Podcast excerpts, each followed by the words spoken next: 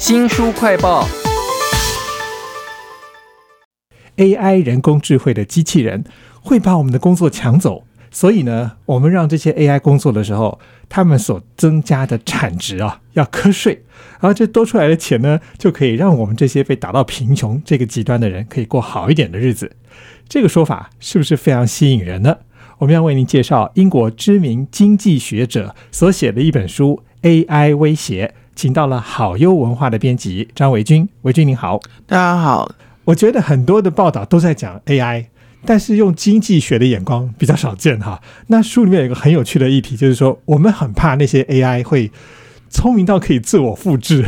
可是这个经济学者他说，其实这需要很高的成本，所以我觉得这本书里头有很多我们意想不到的题目啊。我觉得书里最有趣的是，他提到说，真正受威胁的并不是我们传统认定上的比较靠劳力赚取薪水的工作者，而是所谓的中产阶级或是白领工作者。我有我一定的专业技能，但是我可能没有提供到那么好的服务。那他特别举的例子，像律师，如果你是很有名的大律师，那当然是没有问题的。但是如果是比较中阶或者是新手律师的话，可能平常会提供的一些服务，现在已经陆续有软体可以提供简单的诉状书写。过去可能会说，我因为有需要，所以一定要想办法凑到一笔钱。最早可能没有那么好，但是可以帮得上忙的律师，现在就变成不管，那我先找个软体，先写个大概的东西出来，我们再说。嗯，比较中阶或是比较新入行的律师，相对来说他就会失去获得收入的机会，他可能必须要考虑，我要不要在其他的。服务上稍微调整价格，或者稍微调整服务内容，来争取更多客人。所有行业里头中间的人可能会被取代，但我们还有其他可能可以找到工作的机会哦！这本 AI 威胁呢，我觉得这个英国的经济学者还蛮好的，他不会让我们有一种绝望的感觉。对他提到一个很有趣的点是说，传统认定上比较靠体力工作者们。好像是没有进步的，然后所以才会被 AI 取代。他说不是的，他说我们拉开历史的轴线来看，呃，我们在十八世纪的时候不会想到这些依靠体力工作的工作者他们会懂得用手机，因为现在的手机已经像一个小型电脑。劳动者本身他是一直在进化，再加上 AI 开发的经费可能远大于。这些人的人事成本，所以相对来说，他们相对安全。但是他也提到说，我是说你们不会失去工作，但是但是没有说薪水一定会变好，可能会因此而变得更不好，因为必须要一直去保持那个我不能比 AI 贵，一旦比 AI 贵，就会有被取代的动机。是，所以他在书里的结论是说，真正会被 AI 取代的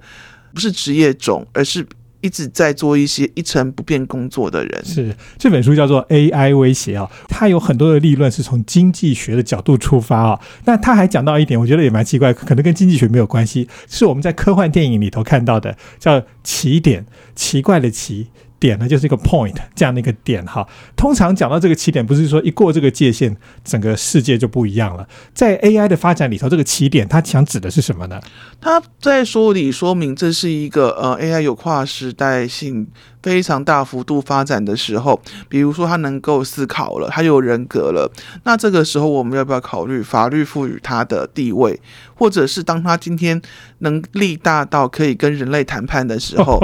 就是我们很难想象 AI 已经在某计算上很大幅度的超越人脑能够处理的范围。他认为说，如果最后进入起点时代，那人类必须要坐下来跟 AI 谈判的时候，我们真的有把握赢吗？但是他也说，那一天可能还很久，因为从我小时候就听说，日后呃会有很强大的机器人可以做很多事情，但是。到现在也还是没看到嘛？是这本书叫做 AI 威胁哈，好幼文化的编辑张维军，他看完这本书以后呢，应该有很多的感触。比如说，经济学者毕竟不是一个城市专家嘛，他能够了解的 AI，我想我们应该也可以看得懂。其实他提到的很多看法会比较脱离就是科技产业的看法，但是我觉得他看到一些我们。比较不会去深思的东西，比如说他在书里提到说，像呃一些科技巨头，像马斯克，他就认为说应该要推行无条件的基本收入保障，因为他认为说 AI 的发展最终会让人呃人与人之间的不平等。到最高点，能够弥补这个差异的唯一方法就是无条件的基本收入保障，也就是让贫穷这件事情，收入没有最顶点的人那么高的这件事情变得可以忍受。但是他也提到说这条路不可行，说起来很容易，但是我们第一个就要考虑到保障基本收入，你一定会排挤到其他预算，然后你要去界定说。如果说你要无条件的全部都保障的话，那最有钱的那些人，你需要保障吗？比如说像比尔盖茨，他需要保障吗？嗯，一个月三万块台币，他需要吗？我觉得你讲到这个例子，就会让我想到说，AI 威胁绝对不是我们要先懂那个 AI 那些城市，而是我们要用人类，比如说社会的或者经济的眼光去重新看它啊。那这本书 AI 威胁，它还有一个很有趣的写作方式，它强调它务实，所以它会把个人、企业。还有各国政府的决策全部都纳进来。维军刚刚讲那个保障基本收入，我觉得大概就是政府的决策。那还有没有哪一些很有趣的个人或企业或政府要注意的议题呢？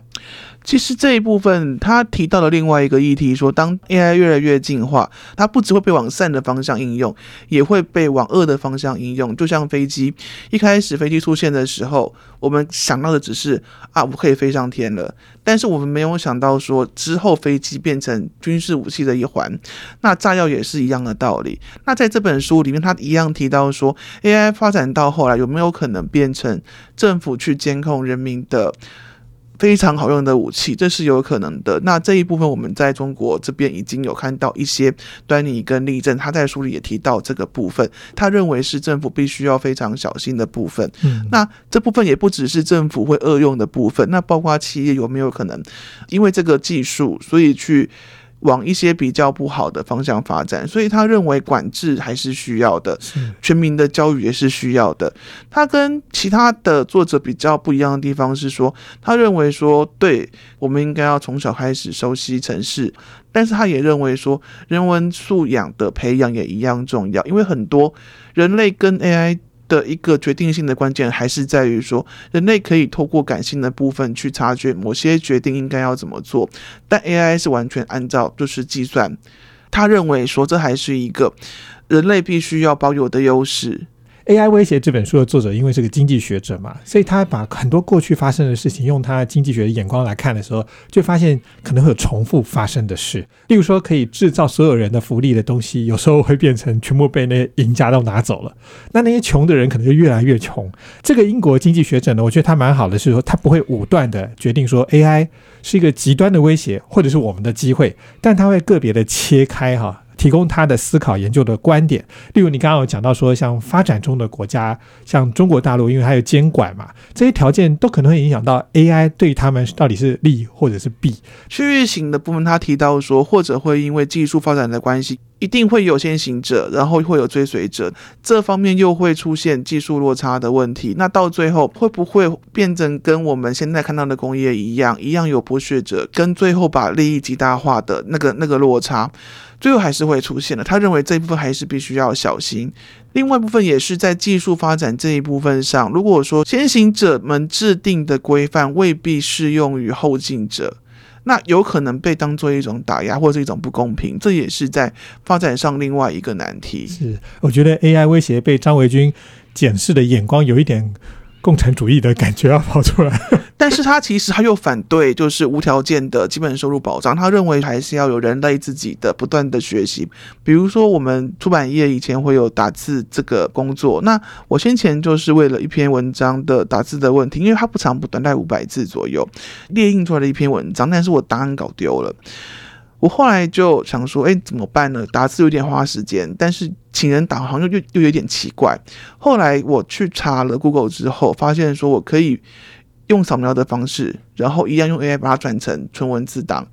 错字率也不高。这就是作者在书里提到的，过去是有所谓的打字员的，但是现在几乎没有了。嗯，对，听到维军这样讲哈，我有一个心得是，我们要不就是赶快在这个行业成为最顶尖的、需要智慧的那种人，要不然就是你要赶快想一想，如果你这种中阶的工作被取代了以后，你要怎么走？因为基本收入保障不见得会是最好的方式啊。非常谢谢好优文化的编辑张维军来为我们介绍这本英国的知名经济学者写的 AI 威胁，谢谢维军，谢新书快报在这里哦，包括了脸书、YouTube、Spotify。Podcast 都欢迎您去下载订阅频道，还要记得帮我们按赞分享。那如果你对于 AI 威胁有任何的意见呢，也欢迎给我们留言哦。我是周翔，下次再会。